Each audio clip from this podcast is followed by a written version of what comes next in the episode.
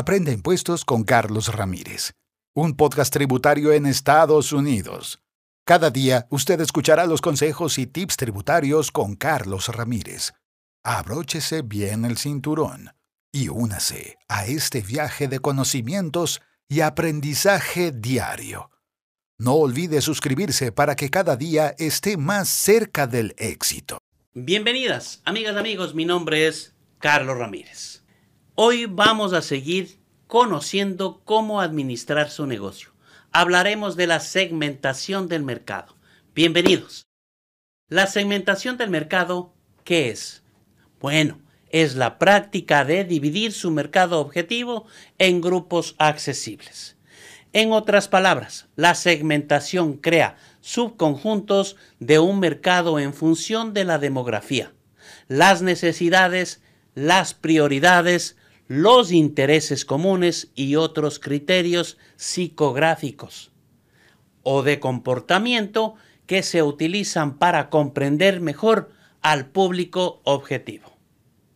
Una vez que usted comprenda los segmentos del mercado, puede aprovechar esta orientación en estrategias de productos, ventas y marketing. Los segmentos impulsan los ciclos de desarrollo de sus productos al informar cómo crear ofertas de productos para diferentes segmentos. Por ejemplo, hombres frente a mujeres o ingresos altos frente a ingresos bajos. Cuando un negocio segmenta de la forma correcta su mercado, obtendrá muchas ventajas. Según estudios, el 81% de las empresas que hicieron la segmentación aumentaron sus ganancias.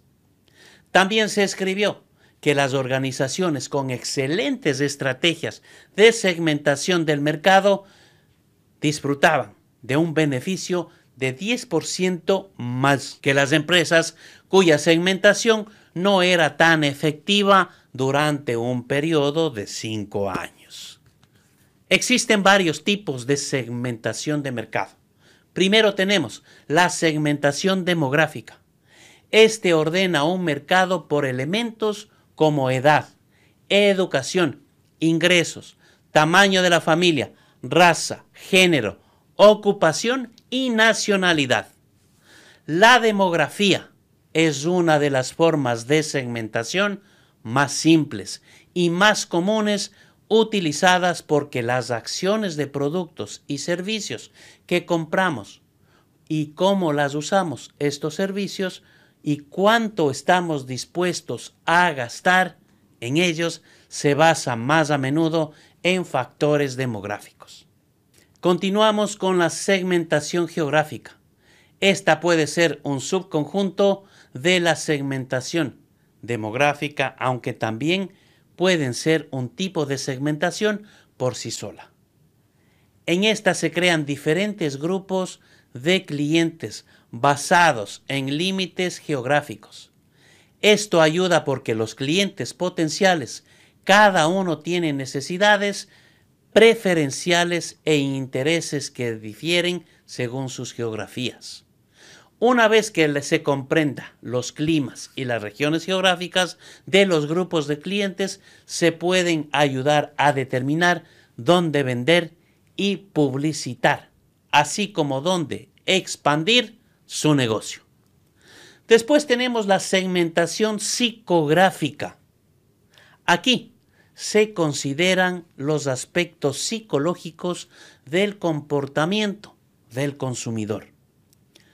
Por esto, se dividen los mercados según el estilo de vida, los rasgos de personalidad, los valores, las opiniones y los intereses de los consumidores. Para ejemplificar, podemos decir que los grandes mercados, como los de fitness, utilizan una segmentación psicográfica cuando clasifican a sus clientes en categorías de personas que se preocupan por la vida sana y el ejercicio. Pasemos a la segmentación del comportamiento. En esta se dividen los mercados por comportamiento y patrones de toma de decisiones, como compra, consumo, estilo de vida y uso. Por ejemplo, Los compradores más jóvenes pueden tender a comprar gel de baño embotellado, mientras que los grupos de consumidores mayores pueden inclinarse por comprar barras de jabón. La segmentación de los mercados en función de los comportamientos de compra permiten a los especialistas de marketing desarrollar un enfoque más específico, porque pueden concentrarse en lo que se sabe de ellos y, por lo tanto, es más probable que comparen. Ahora, ¿cómo se hace una buena segmentación? Bueno, existen pasos que hay que dar. Por ejemplo, primero se debe definir el mercado, saber si es grande o pequeño o dónde está ubicado. Después de segmentar eligiendo uno de estos criterios antes mencionados, como el demográfico o psicográfico, ojo, no es necesario que elija solo uno, ya que pueden combinarse y que pueden elegir cuál funciona mejor. Luego debemos comprender el mercado. Por ejemplo, se debe realizar una encuesta para la investigación preliminar, grupos focales, encuestas, etc. También puede hacer preguntas que se relacionen con los segmentos que ha elegido. Después, cree sus segmentos de clientes, analice las respuestas de su investigación para resaltar qué segmentos de clientes son más relevantes para su marca. Y por último, pruebe su estrategia de marketing.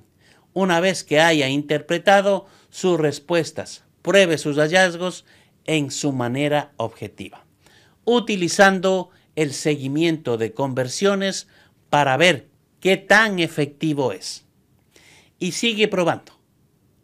Sin embargo, para que las cosas no salgan mal, recuerde evitar que sus segmentos sean demasiado pequeños o especializados, ya que esto no serán confiables o precisos. Amigas, amigos, estamos trabajando para crear más información, más guías, para que su negocio nunca falle, para que usted siga creciendo comercialmente. Muchas gracias. Aprende impuestos con Carlos Ramírez, un podcast tributario en Estados Unidos. Cada día usted escuchará los consejos y tips tributarios con Carlos Ramírez. Abróchese bien el cinturón y únase a este viaje de conocimientos y aprendizaje diario. No olvide suscribirse para que cada día esté más cerca del éxito.